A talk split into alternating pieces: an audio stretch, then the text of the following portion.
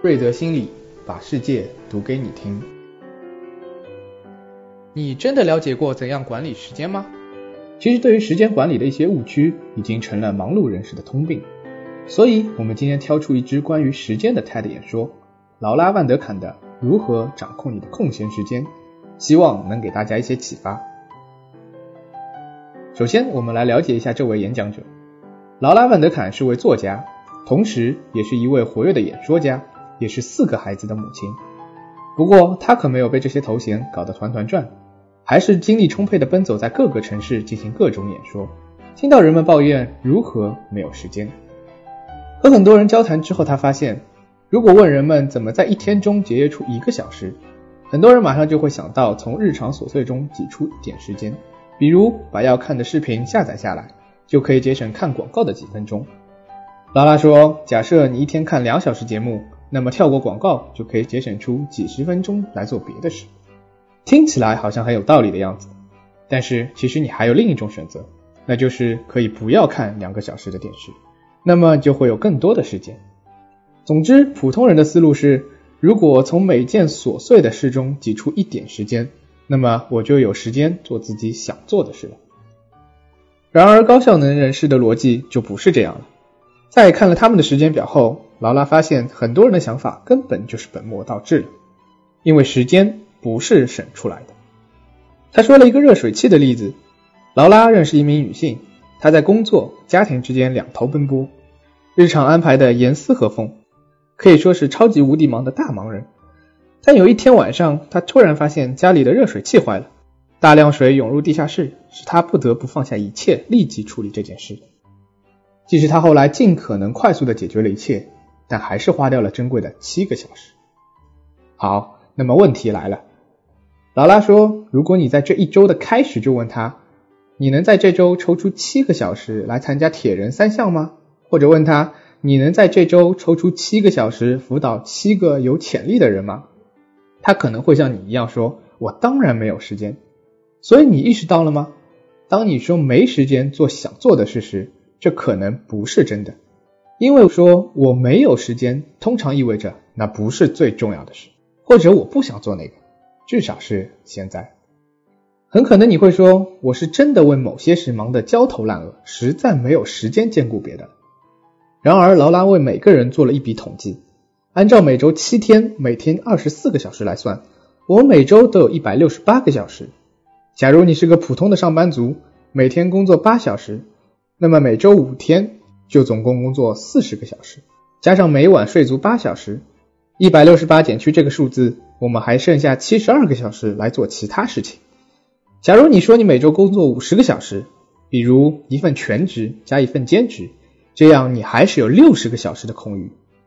这是一个什么样的概念呢？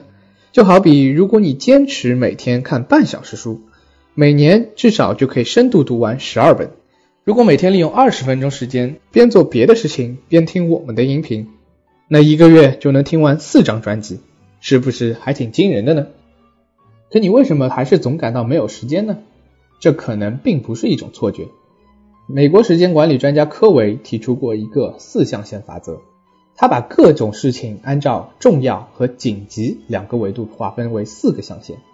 第一个象限是紧急又重要的事件，比如热水器漏水、家人生病；第二个象限是重要但不紧急的事件，比如联络重要客户、看望父母、锻炼身体等；第三个象限是紧急但不重要的事情，比如收发微信、接电话等。